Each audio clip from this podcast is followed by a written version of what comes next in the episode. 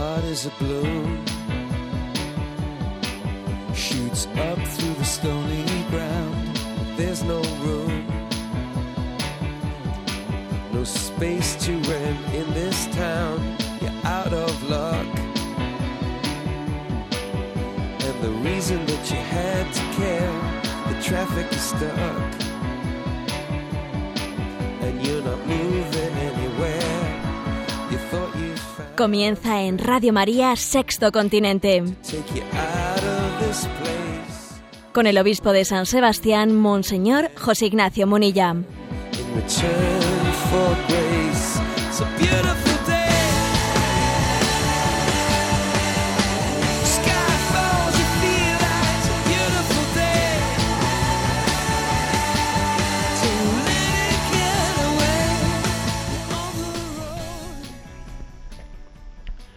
Un cordial saludo a todos los oyentes de Radio María. Un día más, con la gracia del Señor, proseguimos este programa de Sexto Continente que realizamos los lunes de 8 a 9 de la mañana aquí en Radio María. Un programa que toma su nombre, Sexto Continente, de ese deseo de evangelizar, de llevar el Evangelio a todos los hombres de todos los lugares y de una manera especial a través de ese continente digital. Ayer hicimos una pequeña prueba de cómo también se puede llevar el Evangelio a través del continente digital. Digo que es que ayer, a las nueve y media de la noche, se realizó lo que se dice una quedada, una quedada a través de las redes sociales en apoyo a los cristianos que son perseguidos en Medio Oriente. Sí, la verdad es que tenemos que darle gracias a Dios porque ayer hubo un testimonio, un testimonio en las redes sociales. A las nueve y media de la noche fue un aluvión de mensajes bajo el hashtag de Navidad Irak y la verdad es que fue una, un, un gozo el poder ver la, el aluvión de solidaridad que a través de misión y a través de ayuda a Iglesia necesitada estaba convocado ayer a las nueve y media de la noche. Se consiguió ser no solamente trending topic en España, sino también serlo a nivel mundial.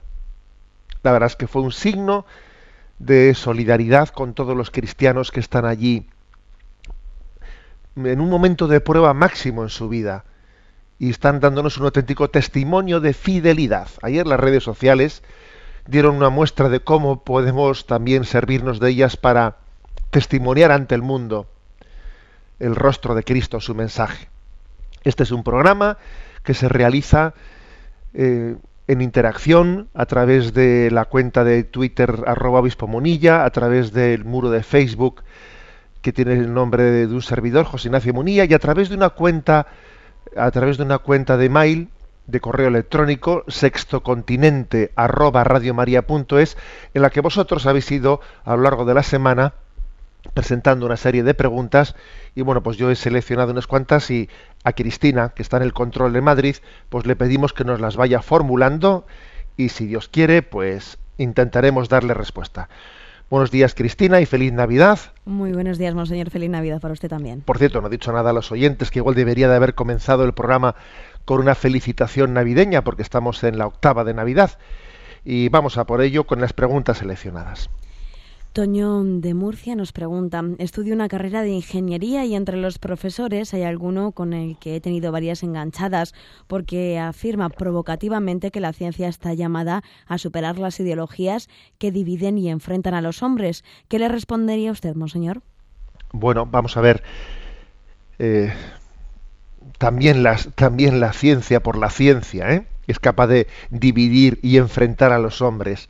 Anda que no hay divisiones pues por quién es el primero, anda que no hay también ataques cibernéticos, anda que no hay eh, pues luchas por quién tiene la patente, eh, bueno, es decir, eh, lo que divide y enfrenta a los hombres es el pecado. ¿Me explico? O sea, lo que divide y enfrenta a los hombres es el pecado y Claro, cuando él dice, no, la ciencia no divide a los hombres, lo que divide a los hombres son las ideologías.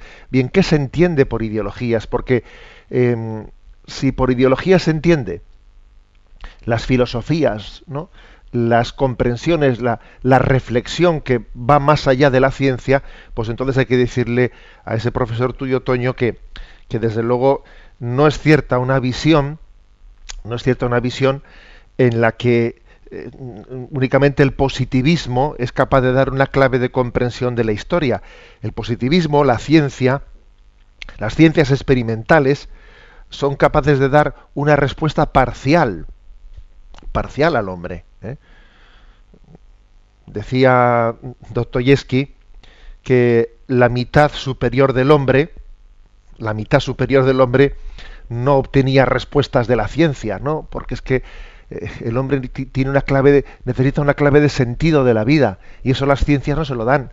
Las ciencias te dan pues aparatos tecnológicos maravillosos, eh, adelantos médicos, sí, pero hay una la mitad superior del hombre requiere un sentido de la existencia. ¿eh? Es el, el, mundo de la interioridad del hombre que tiene sus respuestas, pues no, no en las ciencias experimentales, sino en la en la filosofía, en la teología. Claro. Entonces, yo creo que es un error el contraponer las ciencias experimentales a la filosofía y a la teología, ¿no? Eso es un error, porque es que el hombre necesita de todas ellas. Y todas ellas, cada una en su campo, cada una en su campo, están llamadas a conocer a la verdad, que es única, que no, no, no hay diez verdades, la verdad es única. Y cada una de las ciencias es capaz de conocer parcialmente a esa verdad. Cuando alguien viene diciendo ah, aquí lo único importante son las ciencias experimentales, todo lo demás no, no queremos, no queremos filosofías, no queremos teologías, todo lo demás nos sobra, todo eso no hace más que crear problemas, ¿no? Eh, pues se equivoca profundamente, porque la ciencia, la tecnociencia es muy importante.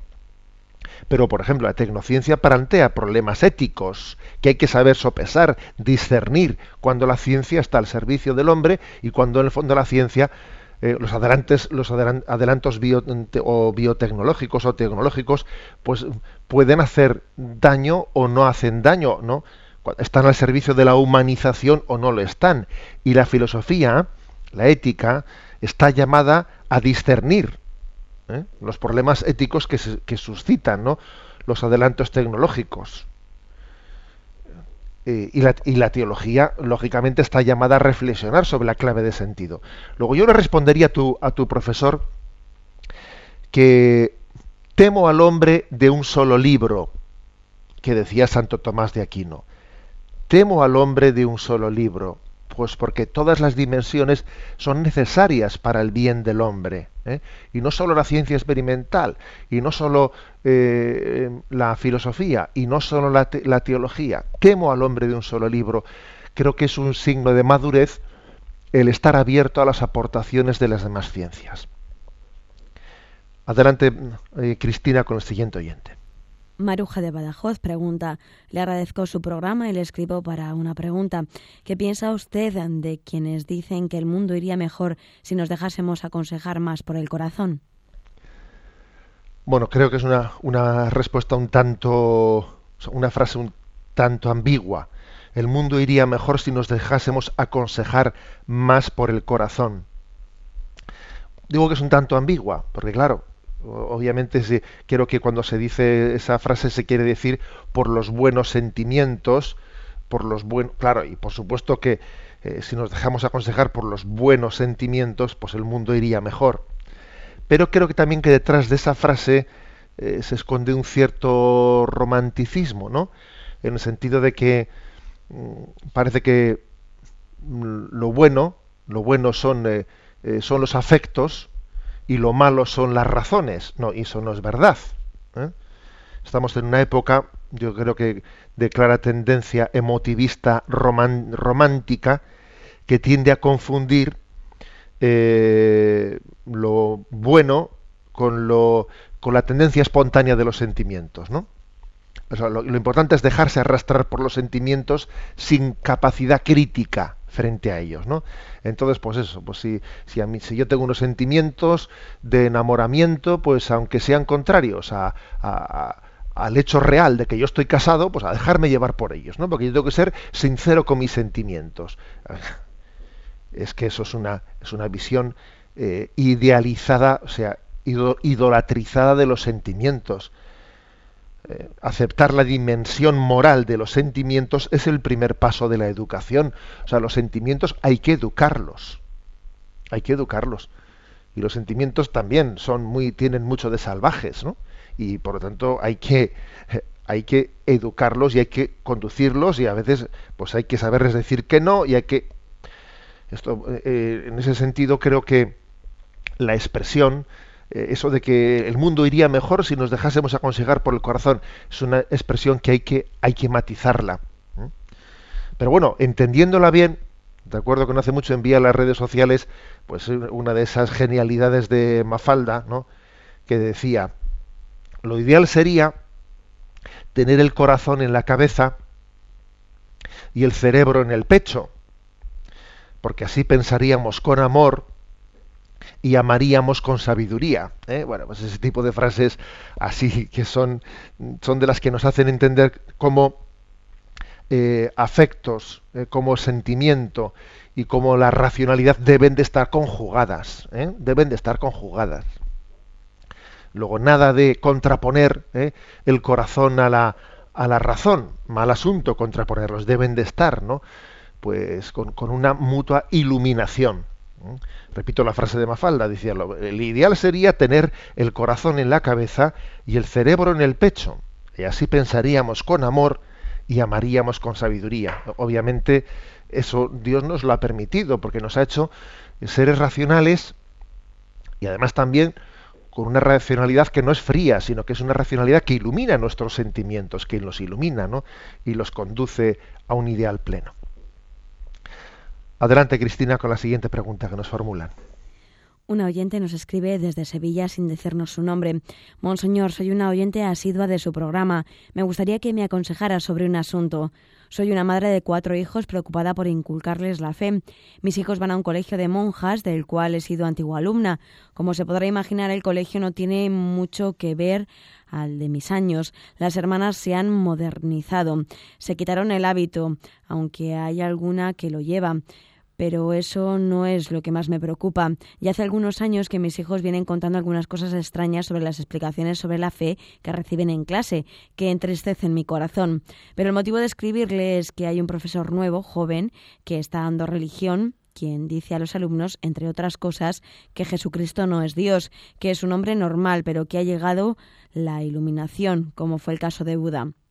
Como puede imaginar, esto me indigna. Mis hijos no quieren que hablen en el colegio porque dicen que les van a coger manía. Pero yo pienso, ¿hasta cuándo vamos a callar estas cosas que hacen tanto daño a los jóvenes que están descubriendo la fe? ¿No cree usted que debería ponerse en conocimiento del obispo?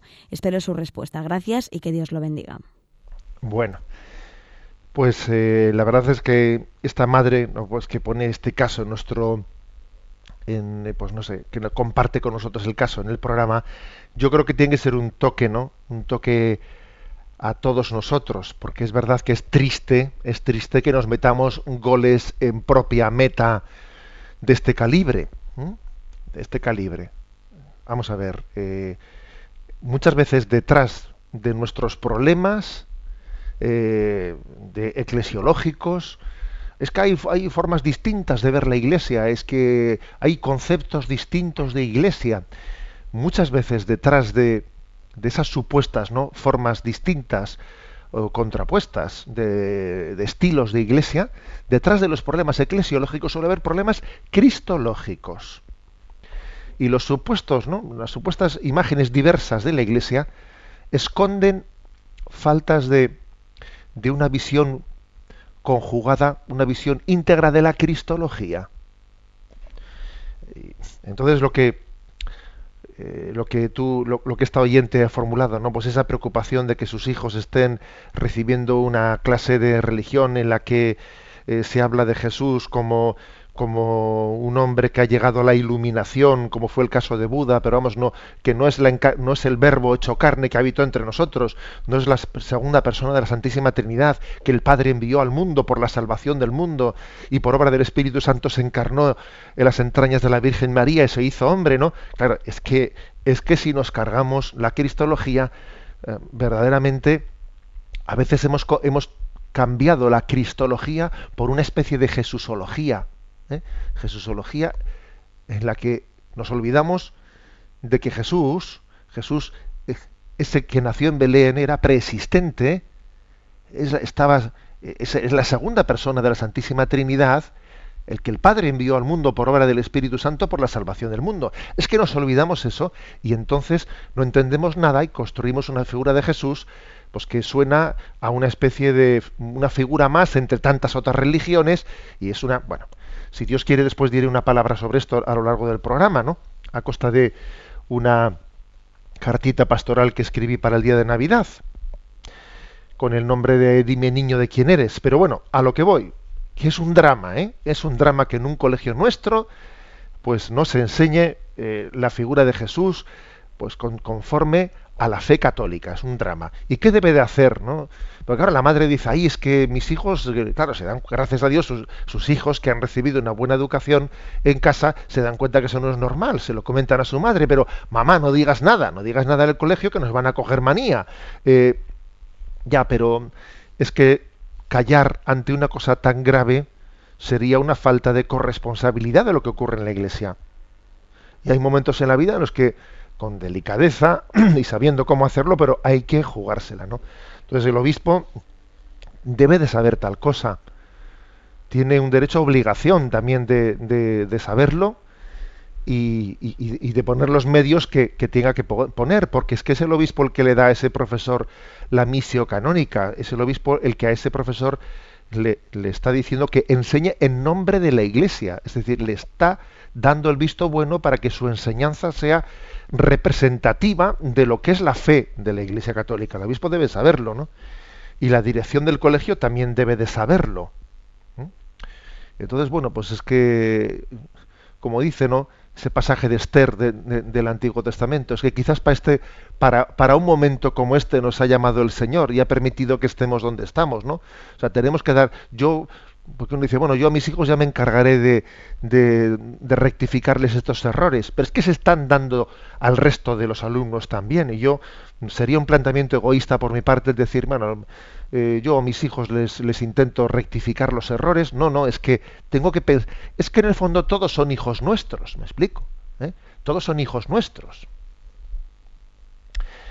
Luego, adelante, ¿no? Yo le aconsejo que sí, que sea transparente, que hable con el obispo, que hable con la dirección del, centro y que entienda que ese es un tema sagrado con el que no se puede jugar, ¿eh?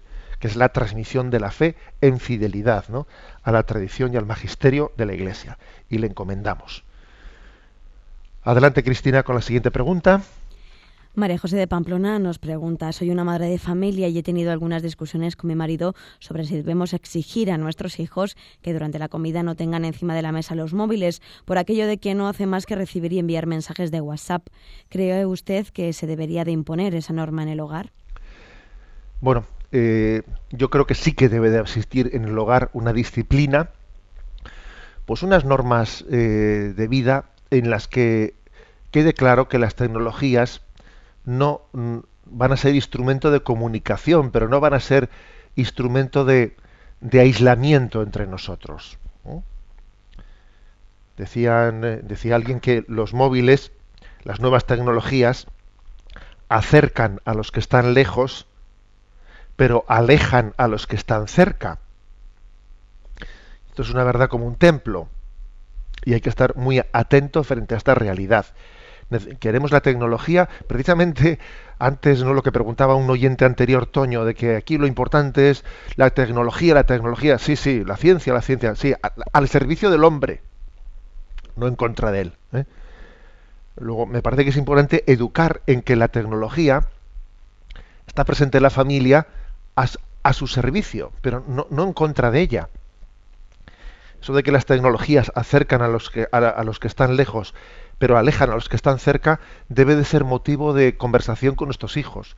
Debe ser expuesto. Yo creo que también en una familia tenemos que tener momentos en los que evaluemos cómo van las cosas.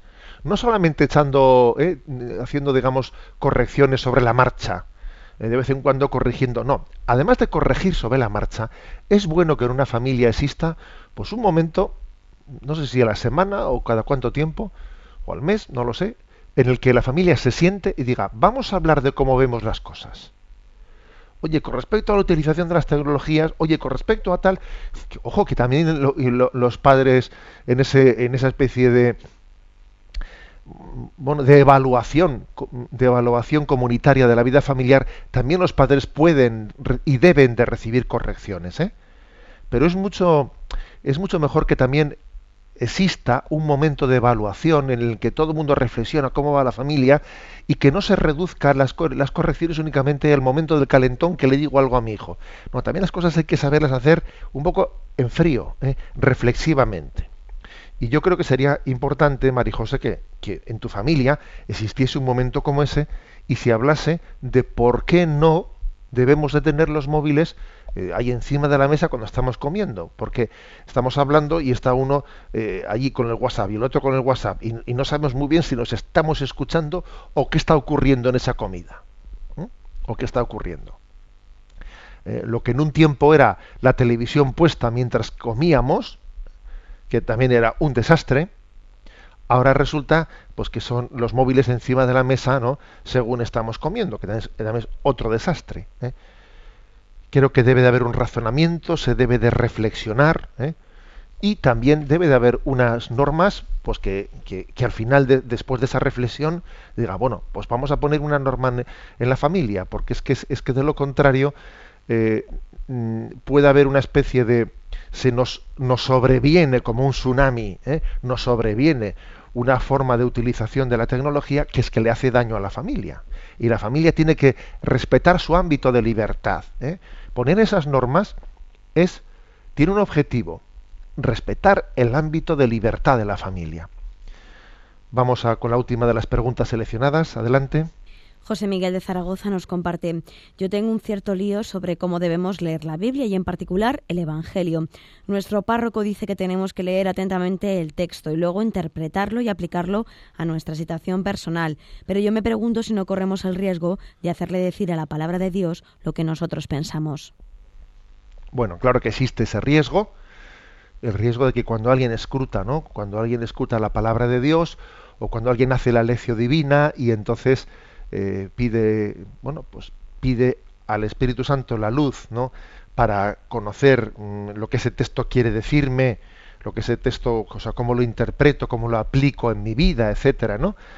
Bien, pues eso si no se hace, si no se hace bien hecho, pues tiene el riesgo de que, de que yo esté eh, utilizando la palabra de Dios, la esté utilizando pues eh, al servicio de mis reflexiones o de eh, claro que existe ese ese riesgo, pero para poder superarlo hay que confiar en que yo no haga una lectura aislada de ese texto, sino lo hago lo hago como hijo de la Iglesia. Luego también recurro principalmente a ver este texto cómo ha sido interpretado, ¿no? En el seno de la Iglesia, cómo lo han interpretado, pues los santos, cómo lo han interpretado los padres de la Iglesia. Esto es muy importante. ¿eh? Hay que intentar leer, hay que procurar leer ¿no? la, la palabra de Dios a la luz de, la tradición de la Iglesia. Eso también los sacerdotes, cuando predicamos, pues debemos de estar muy atentos a eso, no, no, a, no ver qué se me ocurre a mí, sino siempre recurrir primero a cuál ha sido la interpretación de este texto que, pues, que hizo pues, este santo, el otro y el de más allá, ¿no? San Agustín, eh, los padres de la Iglesia. Eso nos preserva, ¿no? En realidad, ¿no? La clave está también, en segundo lugar, creo que es muy importante el espíritu con el que haga uno las cosas. ¿eh? Más que interpretar yo la palabra de Dios escrita, debe de ser- debe de, debo de procurar que sea ella, la palabra de Dios, la que me interprete a mí. O sea, no hacerla yo como si yo estuviese por encima de la palabra y entonces yo por encima de la palabra la interpreto esto como si yo estuviese bien me ha gustado no me ha gustado ¿eh? a ver un momento tú no eres el que interpretas la palabra sino le pides a Dios que sea la palabra de Dios la que te interprete a ti Eh, a qué me refiero o sea dejarnos interpelar por ella no dejar que dejar que ella pues cuestione en nuestra vida lo que debe de cuestionar ¿eh?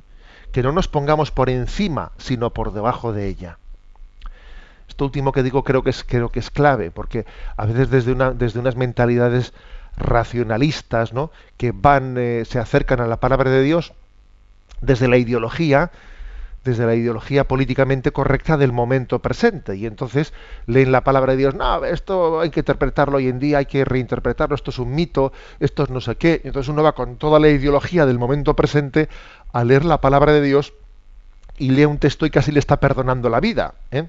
A ver, o sea, yo no soy el que estoy interpretándole a, eh, a lo que Dios me ha dicho. Voy a intentar que sea la palabra de Dios la que me interprete a mí. ¿eh? ¿Me entendéis la expresión? ¿eh? O es decir, dejarme cuestionar por ella, no ir yo cuestionándola, cuestionándole lo que Dios me diga.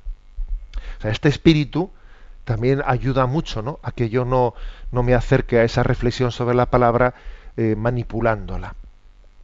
Eh, pero en cualquier caso creo que es clave ¿eh?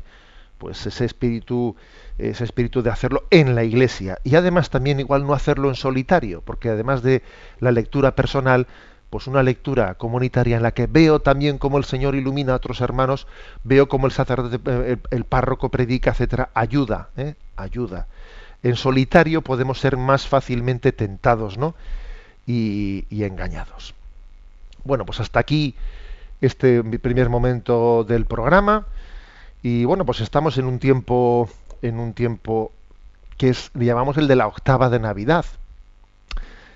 Un tiempo en el que prolongamos por ocho días esa solemnidad del nacimiento del Señor. He elegido en este momento en el que acostumbramos a hacer un descanso dominical, he elegido este canto de los conocidos tres tenores, ¿eh? Los tres tenores, pues sobre un en un concierto, pues un famoso villancico sobre ese silencio, noche silenciosa, cantada entre los tres. A ver si soy capaz de ponerlo sin muchos errores tecnológicos. Lo escuchamos.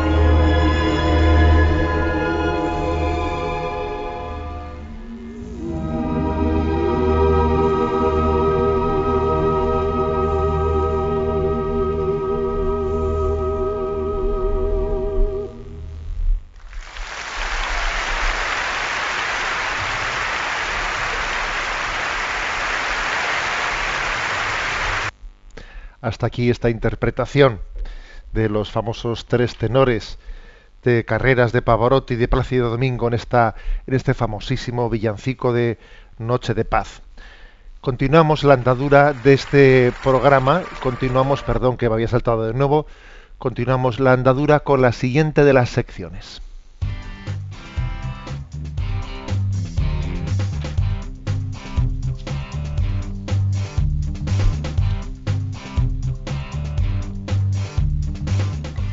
Repasando las redes.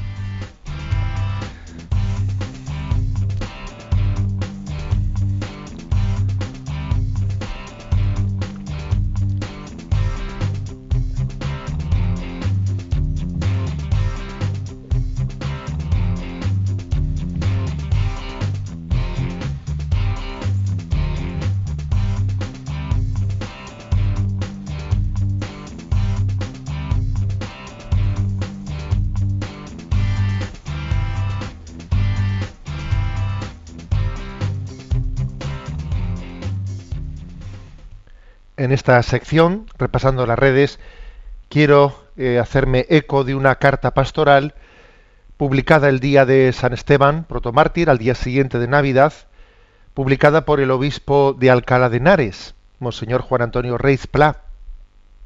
Tiene como título Por un plato de lentejas, la peor de las corrupciones. Y es una de esas cartas pastorales que yo creo que el hecho de que haya sido publicada el 26 de diciembre, el día de San Esteban, protomártir, es todo un signo, porque hay ciertas palabras proféticas que inevitablemente tienen que asumir el martirio. Porque cuando uno pone el dedo en la llaga, pues claro, pues inevitablemente se revuelve la cosa, ¿no? Es como poner el dedo en el enchufe, da calambre pero es que es, es que es totalmente necesario ¿no? dejar que la dejar que la verdad de Cristo ilumine todos los aspectos también de la vida social. Bueno, entonces con esta expresión de por un plato de lentejas, que todos sabemos en el castellano que es una expresión que ha, nacido de la Sagrada Escritura, ¿no? Pues de cómo eh, está tomado eso pues del, del capítulo 25 del Génesis, ¿no? Cuando Esaú vendió su primogenitura por un plato de lentejas a su hermano gemelo Jacob. Bueno, de ahí en el en, castellano se ha tomado la expresión por un plato de lentejas. Estás vendiendo tu dignidad o por un plato de lentejas.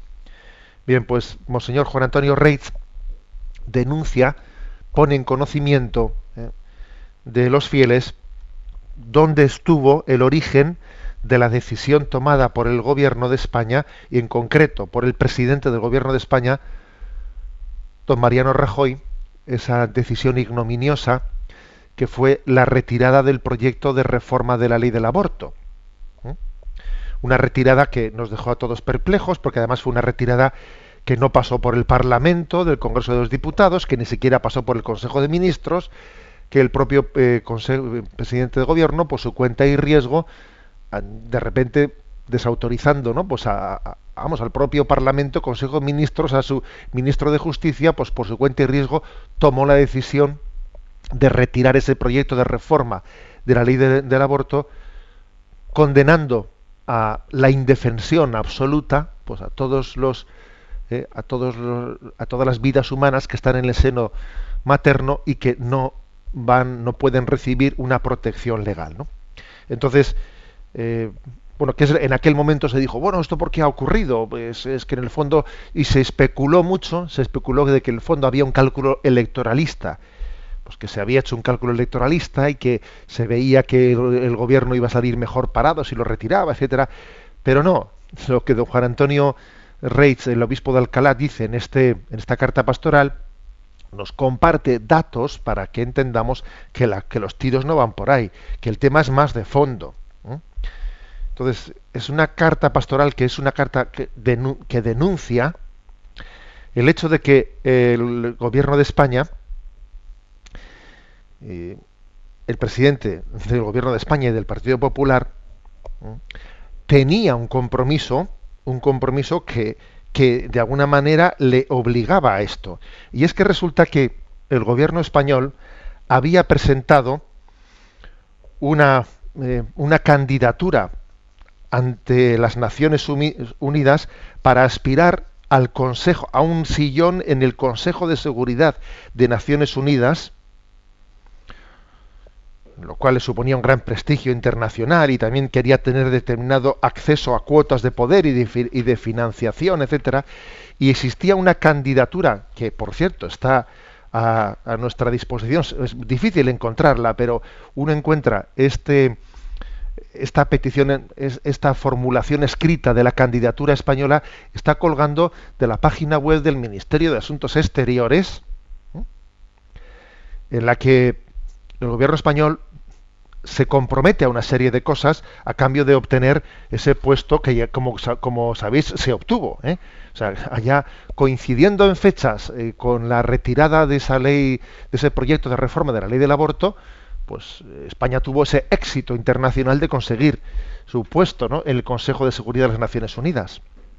Y entonces eh, se había comprometido a muchas cosas en esa candidatura España a ese Consejo de Seguridad, a ese puesto. ¿Y, a, y a qué cosas se había comprometido? Bueno, pues aquí Monseñor Reis nos las, nos las transcribe.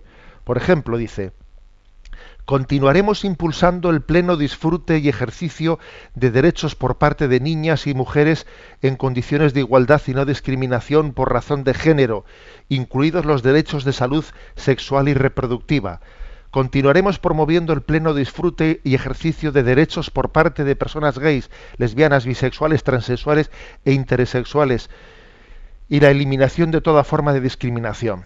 Pero claro, como dice la carta pastoral que estoy comentando, hay que desenmascarar eufemismos, siempre poniendo por delante el amor, el respeto y el aprecio a todas las personas, sea cual sea su condición, es necesario desenmascarar ideologías que están escondidas detrás de estas palabras. Naturalmente que nosotros condenamos con toda firmeza cualquier tipo de violencia contra las niñas y mujeres, toda indiscriminación injusta, pero ¿qué significa ese compromiso de España ¿no? ante las Naciones Unidas? Eso de pleno disfrute y ejercicios de derechos por parte de niñas y mujeres y en particular derechos de salud sexual y reproductiva. Pues eh, es que hay que conocer este tipo de lenguajes eufemísticos, qué es lo que significan en las conferencias internacionales de población, etcétera, etcétera, ¿no? Estamos hablando de la promoción de la anticoncepción, la esterilización, el aborto libre, mm, manipulación de embriones y reproducción asistida, promoción de la masturbación con programas ya desde 0 a 4 años, esterilización con autorización judicial de personas con discapacidad psíquica, sustraer a los padres de los menores la patria potestad con todo lo que se refiere a la sexualidad de sus hijos, eh, educación sexual obligatoria de menores por parte del Estado según la perspectiva de la ideología de género, disminuir la edad legal de consentimiento para tener relaciones sexuales, apertura a la sexualidad intergeneracional. O sea, supone todo esto, no nos engañemos, ¿no? Buena parte de todo esto está presente, se puede encontrar en los estándares de educación sexual para Europa preparados por la Organización Mundial de la Salud, por la OMS, con el asesoramiento de la Federación Internacional de Planificación Familiar y de la Asociación Mundial de la Salud Sexual, así como en publicaciones vinculadas a los lobbies implicados. O sea, esto es lo que estamos, esto es lo que está en juego y esto es aquello a lo que el gobierno de España se ha comprometido por un plato de lentejas, pues por tener ese puesto, ese sillón en el Consejo de Seguridad de Naciones Unidas y por ser un país, digamos que, pues eso, que esté en el en la primera línea, ¿no? Que sea un país exitoso. ¿Mm? Y existe pues unas imposiciones del imperialismo transnacional del dinero bajo apariencia de organismos internacionales que acaba quitando la libertad a los estados para, para que gobiernen conforme al bien común de sus ciudadanos. Y el gobierno de España ha anunciado que va a reconocer, por ejemplo, la inscripción en el registro civil de los hijos de españoles nacidos mediante gestación subrogada. Y esto no es más que dar amparo legal a la trata de mujeres em- eh, extranjeras empobrecidas. ¿no?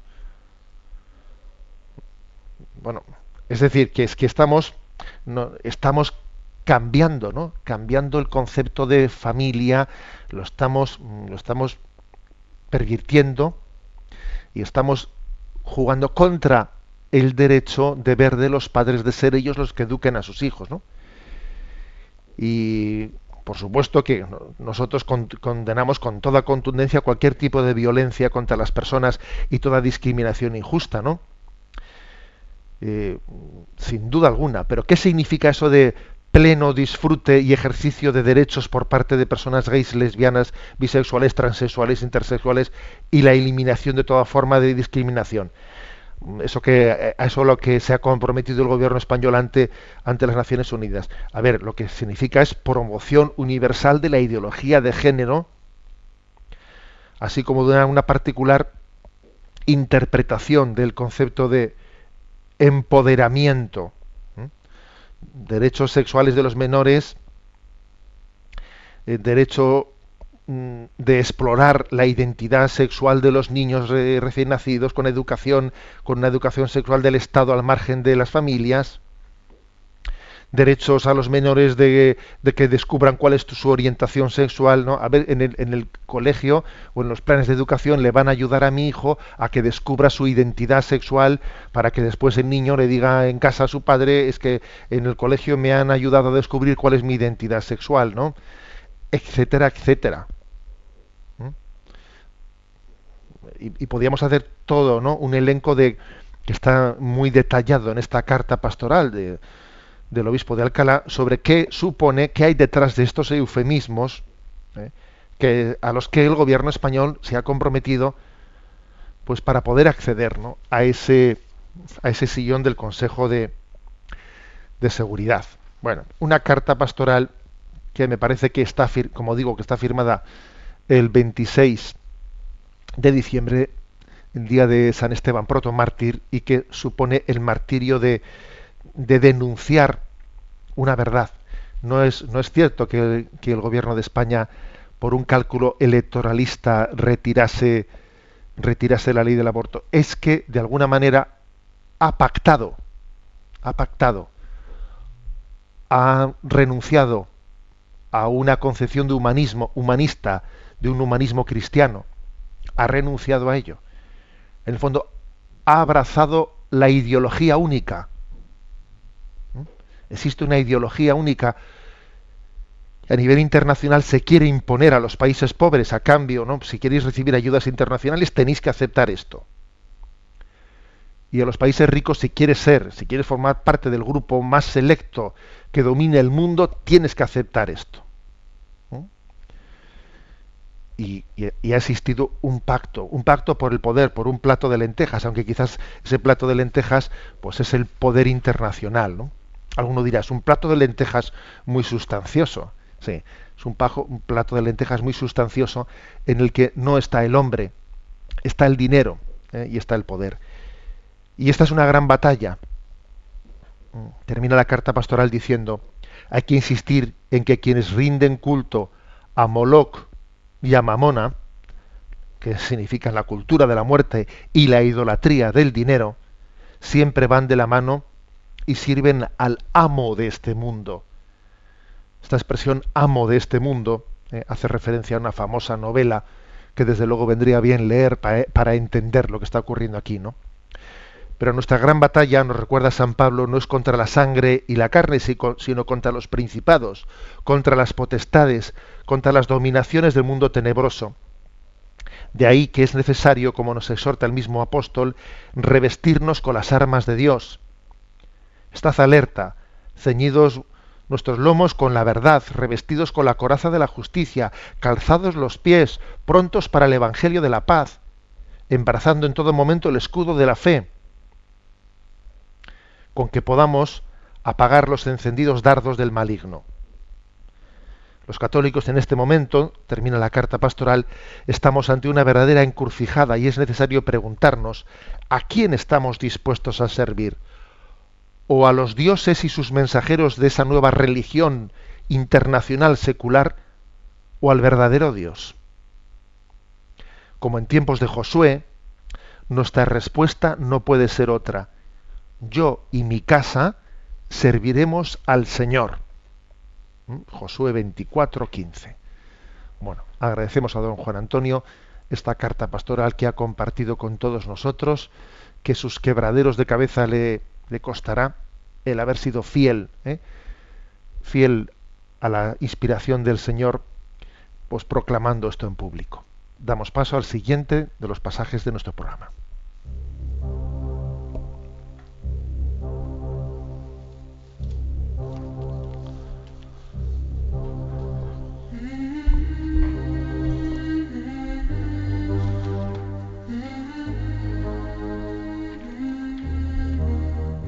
Hasta el viento y el mar le obedecen.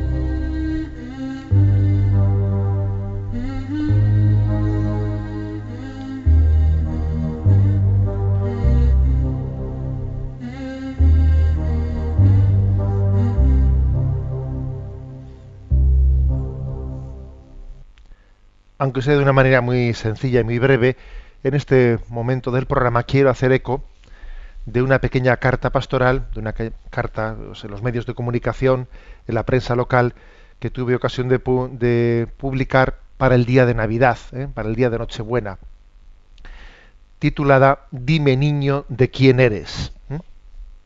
Como suelo decir en estos casos, también la vez pasada cuando cuando hablé del libro pues, de un servidor recién publicado, ¿no? Pues hablaré a mi pueblo, pues uno dice siempre perdón por la autopublicidad, porque en fin, también el, dar a conocer en un programa una cosa que uno mismo pues ha escrito, bueno, pues podía ser también pues un poco motivo de auto interpretada como una autopublicidad. Bueno, no quiero que sea ese el espíritu con el que se haga, sino sencillamente el de poner, el de proclamar la palabra de Dios a vuestro servicio. La carta tiene como título Dime niño de quién eres. ¿Y qué, qué he, pretendido, no? Pues como obispo de San Sebastián, proclamando esta carta en el día de Navidad.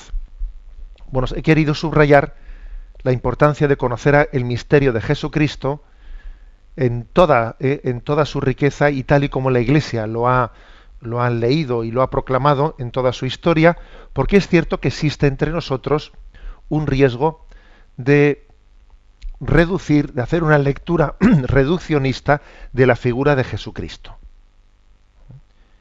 Decía al comienzo del programa, en una de las, eh, respondiendo a una de las, de las preguntas de los oyentes, que tenemos el peligro de sustituir la cristología por una jesusología. ¿eh? Entonces, la, la expresión del villancico, dime niño de quién eres, recordáis la canción, ¿no? Todo vestidito de blanco, soy de la Virgen María y del Espíritu Santo. Bueno, pues ese villancico nos, nos abre, nos introduce en el misterio de Jesucristo, en el misterio de la Cristología. ¿Y vosotros quién decís que soy yo? Y Pedro respondió, tú eres el Cristo, el Hijo de Dios vivo. A lo largo de los dos mil años, la Iglesia ha hecho frente a tres tipos de errores cristológicos.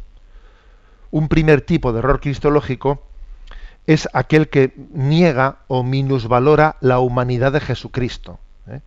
Jesucristo sería Dios, pero con apariencia humana, pero no es que fuese verdadero hombre. Este es el primer tipo de, digamos, de errores cristológicos. El segundo, que se conoce más con el nombre de arrianismo, es el que niega lo contrario, niega la divinidad de Jesucristo. Jesús sería considerado Dios, pero solo en un sentido metafórico. Y el tercer tipo de errores, que se, se conoce más como nestorianismo, consiste en entender equivocadamente cómo se conjuga la humanidad y la divinidad de Jesucristo. Comprendiendo a, Jesús pues como medio Dios, medio hombre. Jesús es mitad hombre y mitad Dios, ¿no? Como si en, como si en Jesús hubiese dos personas. Como Jesús hubiese eh, una persona humana y una persona divina al mismo tiempo. Son tres tipos de errores cristológicos. los que niegan la humanidad, los que niegan la divinidad y los que, eh, los que parece decir que en Jesús hay dos personas. Y, y frente a este tipo de errores, lo que yo manifiesto en esa carta es que qué tipo de errores son hoy más frecuentes entre nosotros. Gracias a Dios, en este momento, a ver, no, no parece que exista, hombre, siempre existirá alguno por ahí, ¿eh? porque el mundo es muy grande, pero en este momento los errores que nieguen la humanidad de Jesucristo, pues gracias a Dios, pues prácticamente no existen. Los errores principales son los que niegan en este momento histórico la divinidad de Jesucristo y quienes de alguna manera están eh, diciendo como si en Jesús hubiese mm, dos personas, ¿eh? una persona humana y otra persona divina. Ese es el, error principal que está extendido entre nosotros. Y en esa carta yo he querido subrayar cómo eh, pues es, llamativo que, que muchas veces, incluso en muchas publicaciones, etcétera, hemos, ya hemos dejado de referirnos a Jesús como Cristo, Jesucristo, Señor, Hijo de Dios, para referirnos únicamente a Él como Jesús o Jesús de Nazaret, ¿no? Bueno, y, y eso obviamente no es algo inocente, sino que detrás de eso hay una negación ¿eh? implícita de, de la divinidad de Jesucristo. Bueno, pues esa carta pastoral eh, me parece importante subrayarla ¿no? en, este, en este momento y en ella he querido recoger una frase de nuestro Papa emérito, Benedicto XVI, que cuando era todavía eh, cardenal precepto de la doctrina de la fe en el año 1995 pronunció en, unos, en un curso de verano en el Escorial. ¿eh? Y él dijo lo siguiente. Nuestro peligro actual es el de una cristología unilateral de la separación, nestorianismo, donde la atención centrada en la humanidad de Jesucristo va haciendo desaparecer la divinidad. La unidad de la persona se disgrega y denominan y y dominan las reconstrucciones de Jesús como un mero hombre que refleja más las ideas de nuestro tiempo que la verdadera figura de nuestro Señor. Ojo que a veces a la hora de representar a Jesús dominan más las mentalidades del tiempo presente que la verdadera figura del Señor. Como ese caso que nos ha planteado, pues una, una madre de Sevilla, la que decía que había allí pues, no, pues un, un profesor ¿no? de la clase de religión en la que hablaba de Jesús como un hombre que había llegado a la iluminación al estilo de Buda. O sea, es que es muy importante dar eh, respuesta a tantos errores cristológicos. ¿eh? Os recomiendo pues la lectura de esta carta Dime niño de quién eres, que la tenéis fácilmente a vuestro acceso pues en las redes, eh, pues en internet, ¿eh? en la página web en ticonfío.org, que es donde yo suelo publicar todas las cosas, en ticonfío.org lo tenéis a vuestra, a vuestra disposición. Y aunque sea muy brevemente, vamos paso a la última de los apartados.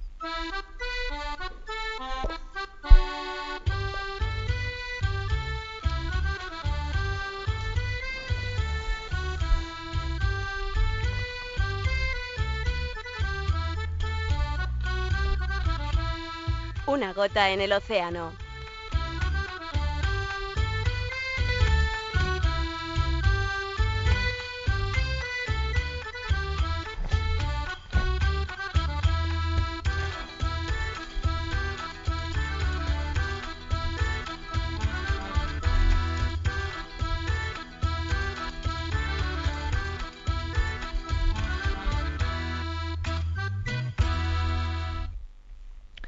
Me despido del, de- del programa recordando lo que he dicho al comienzo, que ayer fue un día importante para esta evangelización en las redes sociales, porque a las nueve y media de la noche se realizó una quedada, como se dice, en las redes sociales a través de Twitter, una quedada en la que se bajo el bajo el hashtag y Navidad Irak, pues se oró, se pidió, se reflexionó sobre la persecución que los cristianos están están padeciendo especialmente en Irak, en Siria y en otros muchos lugares y se consiguió ser trendy topic no solo en España sino a nivel mundial, ¿no? En ese momento en las redes sociales.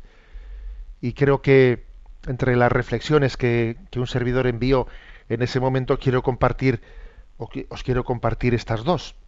Una es la siguiente, ¿no? ¿Acaso Dios haya permitido, acaso la providencia haya permitido la persecución a los cristianos de Oriente para que Occidente despierte de su indiferencia, de nuestra indiferencia? La fidelidad de los cristianos perseguidos cuestiona ¿no? nuestra frialdad y nuestra indiferencia. También quise compartir lo siguiente. Hay dos formas de persecución religiosa.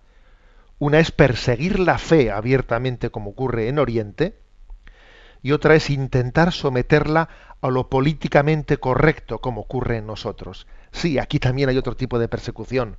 No es la martirial ¿eh? de Oriente, pero es intentar someter la fe a lo políticamente correcto.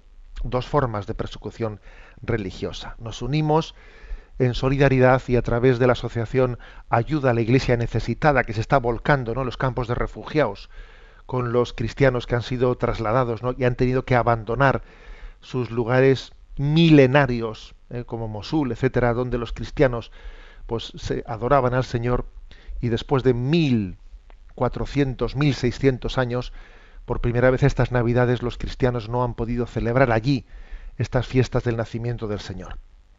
Enviamos nuestra bendición hasta ellos. La bendición de Dios Todopoderoso, Padre, Hijo y Espíritu Santo descienda sobre vosotros. Alabado sea Jesucristo.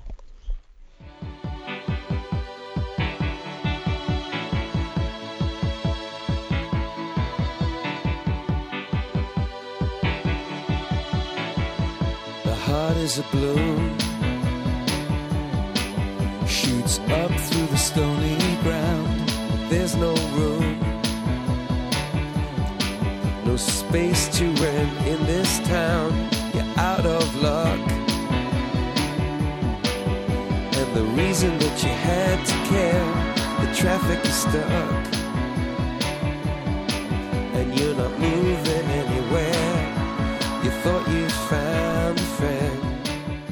Han escuchado en Radio María Sexto Continente, un programa dirigido por el obispo de San Sebastián, Monseñor José Ignacio for